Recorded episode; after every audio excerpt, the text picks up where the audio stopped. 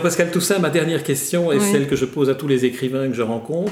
Et finalement, elle s'adresse à vous aussi à ce double titre. Vous êtes enseignante de littérature. Quelle est aujourd'hui, à vos yeux, la fonction de la littérature? À quoi sert-il aujourd'hui de lire des livres de fiction qui nous racontent des histoires? Ben, Je crois que ça nous permet de regarder autrement le réel.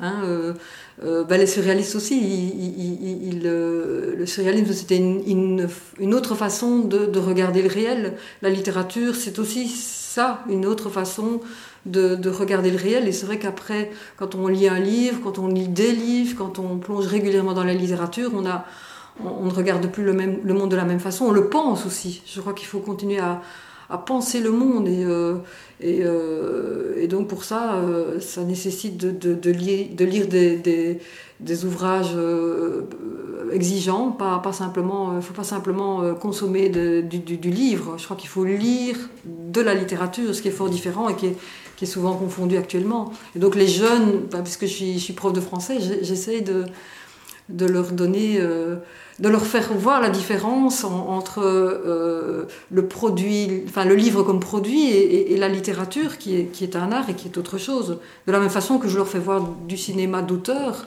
pour montrer qu'il n'y a pas du, que du cinéma euh, commercial.